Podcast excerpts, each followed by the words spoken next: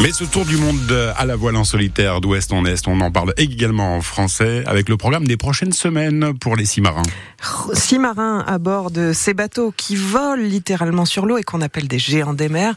Le départ de cette course inédite, l'Arkea Ultimate Challenge, sera donc donné à 13h30 tout à l'heure au large de Brest. Parmi les concurrents, Thomas Coville. Le breton est un grand habitué des tours du monde, mais ravi de tenter cette nouvelle aventure. À chaque fois que je vais sur un tour du monde, je me dis que je remets les compteurs à et que je vais voir euh, là-bas euh, ce que je suis capable d'en faire de l'expérience.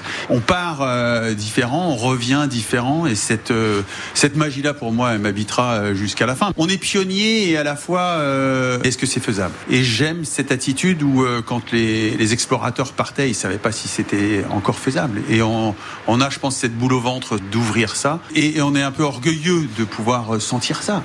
Thomas Coville qui prendra donc le départ de l'Arkea Ultimate Challenge dans quelques heures. Et si vous aussi vous souhaitez voir passer les bateaux, on vous conseille de vous poster à la Pointe Saint-Mathieu ou encore au phare du Petit Minou à Plouzané. La presqu'île de Crozon est un beau spot également. Vous pouvez retrouver la liste sur notre site francebleu.fr Brésil. Et pour rejoindre les pontons et le village de l'Arkea Ultimate Challenge, n'hésitez pas à profiter des navettes gratuites au départ d'Océanopolis à Brest.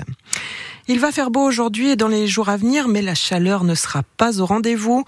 Une vague de froid arrive un peu partout en France. Attention déjà ce matin sur les routes, des températures négatives sont à noter dans les terres et les chaussées peuvent être glissantes.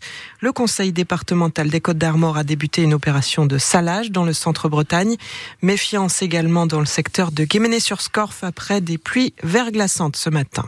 Certains n'ont vraiment pas peur du froid. Et non, les membres de l'association Nature et Naturisme de Quimper se retrouvent cet après-midi à Tréguin pour une baignade dévêtue.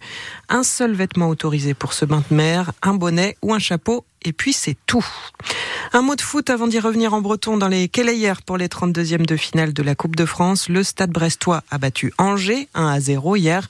Lorient en revanche a éliminé Sochaux, un club de national, deux divisions en dessous, 2-1 dans le temps additionnel. Et aujourd'hui c'est un derby immanquable qui attend Guingamp et Rennes. Match à suivre dès 4h30 sur votre antenne.